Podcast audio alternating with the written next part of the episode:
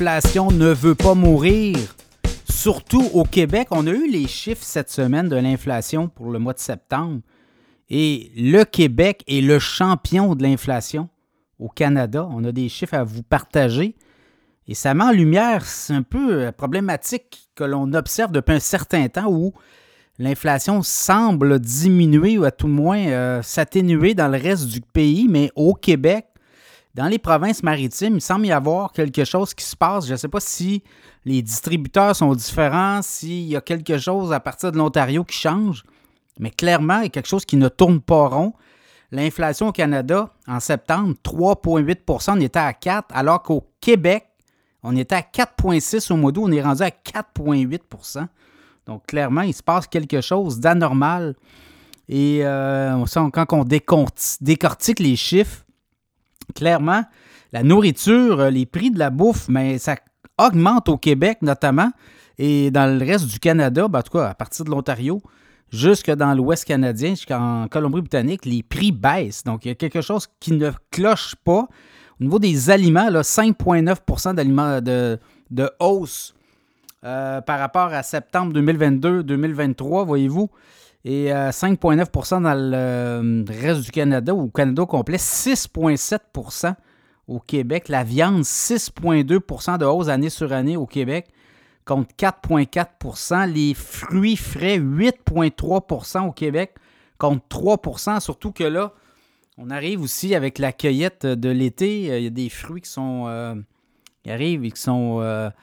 Mûrs, qui ont été cueillis au Québec, au Canada. Donc, voyez-vous, il y a quelque chose qui se passe. Euh, le restaurant, les menus de restaurant, 8,2% de hausse au Québec versus 6,1% les intérêts hypothécaires, bon, ben, on l'a vu, là, c'est du 30% année sur année. L'électricité, 3% au Québec, alors que 11,1% l'essence 11% Vous voyez, les taxes sur l'essence, ça peut jouer. Là, 11% de hausse année sur année au Québec contre 7,5% dans le reste du pays. Donc, vous voyez là, la, structure très lourde euh, financière du Québec, notamment au niveau des taxations. Je ne sais pas si c'est euh, les, frais que les, euh, les, commerçants doivent refiler parce que c'est quand même plus lourd. Il y a des taxes plus importantes au Québec. Bien, ça fait en sorte que l'inflation est beaucoup plus présente ici. Il faudrait décortiquer davantage, mais clairement, l'inflation ne veut pas mourir.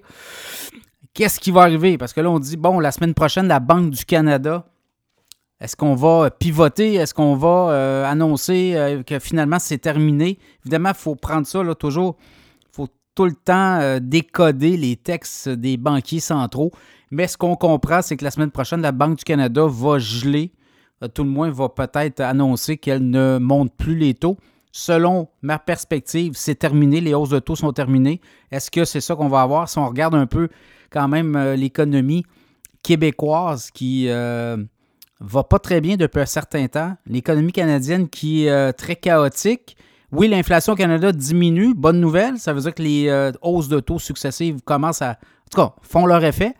Par contre, ce qui est inquiétant, c'est euh, est-ce que les gens vont être capables de, au cours des prochains mois, avec ces hausses de taux-là, puis ces taux d'intérêt très élevés, vont être capables de passer au travers les prochains mois? Je pense que le pire peut arriver, c'est-à-dire qu'on va on va continuer à avoir des hausses de taux, notamment hypothécaires. On pourrait atteindre les 8% prochainement.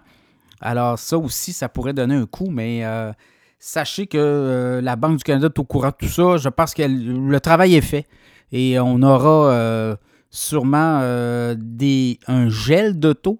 Mais après deux mois, si on gèle les taux, là, après ça, à un moment donné, il va falloir que le, discours change et là, il va falloir qu'on s'adapte un peu plus à la réalité. Les gens en arrachent, on le voit.